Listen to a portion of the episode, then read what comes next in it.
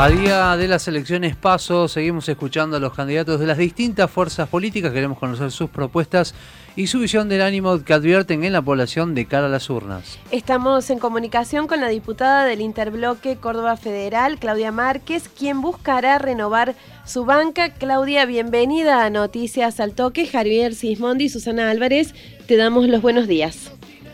Buen día Susana, buen día Javier. Buen día la audiencia. Bueno, el gusto es nuestro, Claudia, de tenerte aquí en la mañana de Noticias al Toque. Eh, ¿Qué implica que la lista de Hacemos por Córdoba la encabecen mujeres y que además tengan mayoría de presencia en la lista? Bueno, esto es un símbolo que concreta el lugar que las mujeres nos merecemos en la política argentina. Es un hito histórico de que me toca ser parte, así que eh, es muy orgullosa y feliz de que se dé esta, este cambio de paradigma y que se rompa, eh, por lo menos en los partidos tradicionales, el eje de que siempre cabezan varones. Un motivo por el cual el Congreso no llega a tener eh, el 50 y 50 en paridad de género, porque como las listas generalmente y habitualmente están encabezadas por varones, eh, cuando hay una un recambio, digamos, una reposición, eh, es por género, entonces eh, em, ingresa otro varón. Eh, y eso hace que no lleguemos al 50%. Y en ese sentido, esta lista rompe con esos esquemas tradicionales.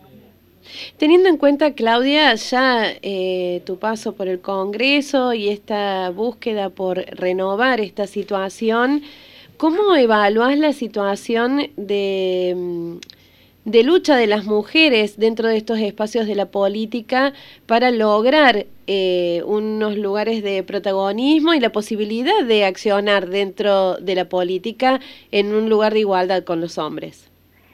Bueno, el, gobernador eh, dice que este siglo es de las mujeres y la verdad que eh, yo creo firmemente que la historia ha dado la sentencia de que las mujeres somos iguales tenemos las mismas capacidades y habilidades que los, que los varones para ejercer cargos o estar en lugares de toma de decisión, sea cual fuera el ámbito en el que transcurre, sea el político, sea el empresario, sea el deportivo.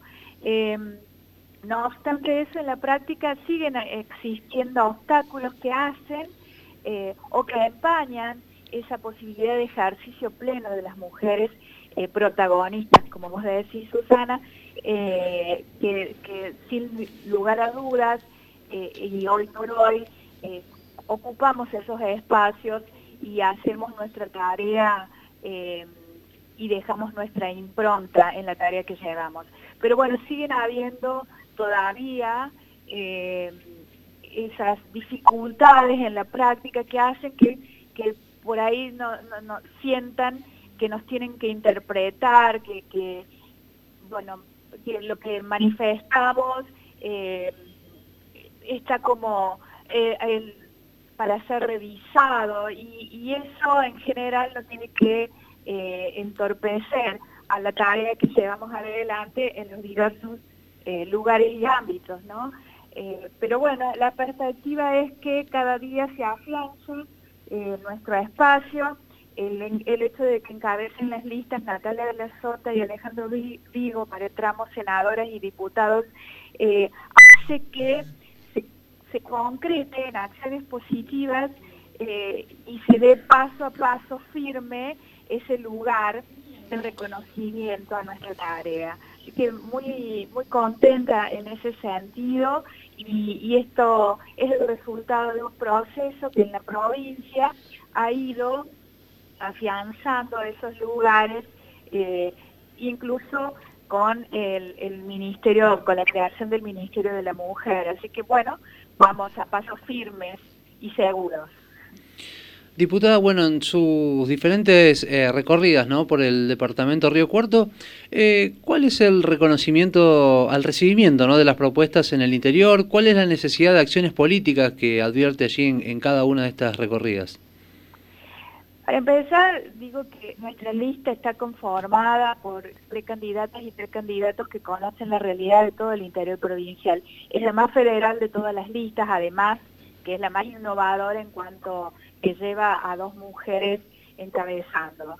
Eh, en ese sentido, eh, nuestras propuestas que están vinculadas al desarrollo productivo eh, de nuestro interior, de este sur que es rico en desarrollo y a su vez en calidez humana, es bien recibida, atento que se nota y, en el comentario está presente que nosotros trabajamos por la autonomía de nuestra provincia, por nuestros derechos y por este eh, sur interior, eh, así le dijo yo, eh, por nuestro desarrollo productivo.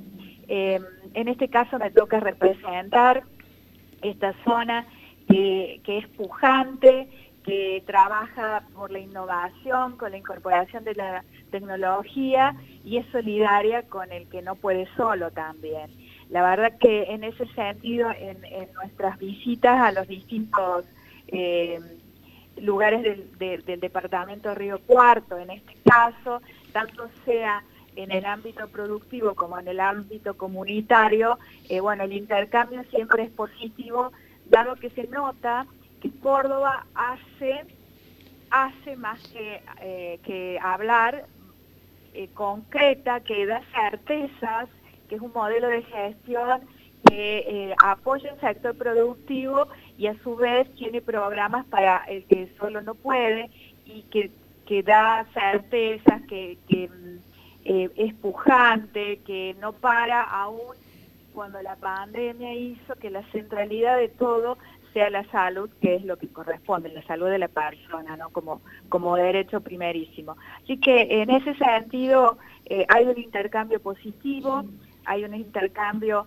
sobre el que uno puede hacer base sobre lo hecho, sobre las obras desarrolladas que tienen alcance en todo este interior, eh, que tienen que ver justamente con esta proyección eh, de desarrollo productivo como son eh, los gasoductos troncales, la creación de nuevos parques industriales, eh, las mejoras en la conectividad y bueno, y eso se ve, eso está.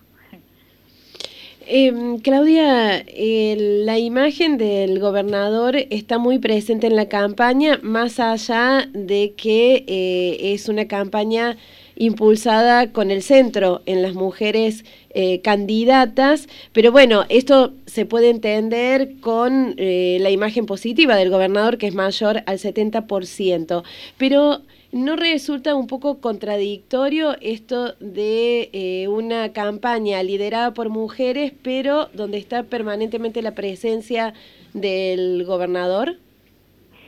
Y la presencia del gobernador está porque representa eh, o es, la cabeza de un modelo de gestión, como decía, que aporta eh, previsibilidad y certezas eh, dentro de nuestra provincia y los distintos programas y, obras que se desarrollan. Entonces, su presencia está en cuanto representa Córdoba. Hoy gobierna Córdoba y nosotros defendemos a Córdoba en el en, el, en la nación, eh, en esta verdadera grieta que significa las desigualdades que hay entre el reparto de los recursos entre Buenos Aires y el interior de la provincia. Y por eso él toma eh, protagonismo como, como, como representante y ejecutor de un modelo de gestión que nosotros queremos a su vez proyectar.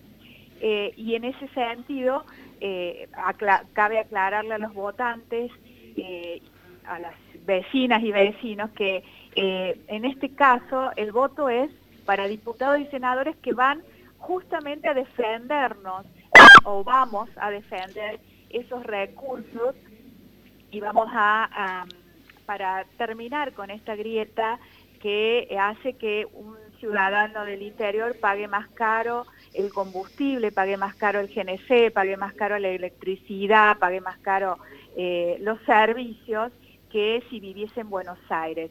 Eh, y no encuentro en ese sentido un contrasentido porque la verdad es que las listas eh, están encabezadas por dos mujeres y en nada hace a este trabajo en equipo que significa justamente trabajar por esta Córdoba que, que no para, que se desarrolla, que, que está atenta a, su sector productivo, que está atenta a, generar empleo, que está atenta a agregar valor a las materias primas en las regiones, como en el caso nuestro, eh, y que, bueno, está encabezada por el gobernador Juan Schiaretti, por supuesto, ¿no? En ese sentido, no hay una contradicción. El hecho, eso no obsta que eh, las listas están encabezadas por dos mujeres que a su vez tienen amplia y reconocida trayectoria política e institucional. Diputada, bueno, usted ha dicho reiteradamente que la Argentina se debe una reforma tributaria. ¿Qué cosas eh, se deben modificar a su criterio? Bueno, eh, esto no lo he dicho solamente yo, esto se viene planteando de la necesidad eh, de una reforma profunda tributaria, sobre todo por los gravámenes distorsivos que tiene nuestro sistema fiscal. En ese sentido, eh, y en un caso muy concreto, nos hemos manifestado contra las retenciones, por ejemplo, que es un mal impuesto. Para nosotros es un mal impuesto, digo, para los cordobeses y las cordobeses es un impuesto que afecta la producción eh, y nos perjudica en tanto desincentiva no solamente la producción, sino que se transfieren grandes sumas de dinero de las que vuelven apenas por cuenta gota no vuelve en, proporción a lo que los cordobeses y las cordobesas con su esfuerzo aportan. Ese es, por ejemplo, un, un ejemplo. Si lo que quiere grabarse es eh, la riqueza, debería eh, cambiarse el sistema en el impuesto a la ganancia, pero no a través de, la, de retenciones. Eh, y la otra es también la desigualdad en la distribución de los subsidios. Habría que plantearlo porque, por ejemplo, como decía recién, nosotros pagamos un gas o una electricidad más cara porque eh, en, el interior con relación a Buenos Aires, porque recibe subsidios en el orden del 40% contra un 4% que recibe el interior. Entonces todas esas modificaciones son necesarias hacerlas y plantearlas y el lugar adecuado es el Congreso y a través de una ley.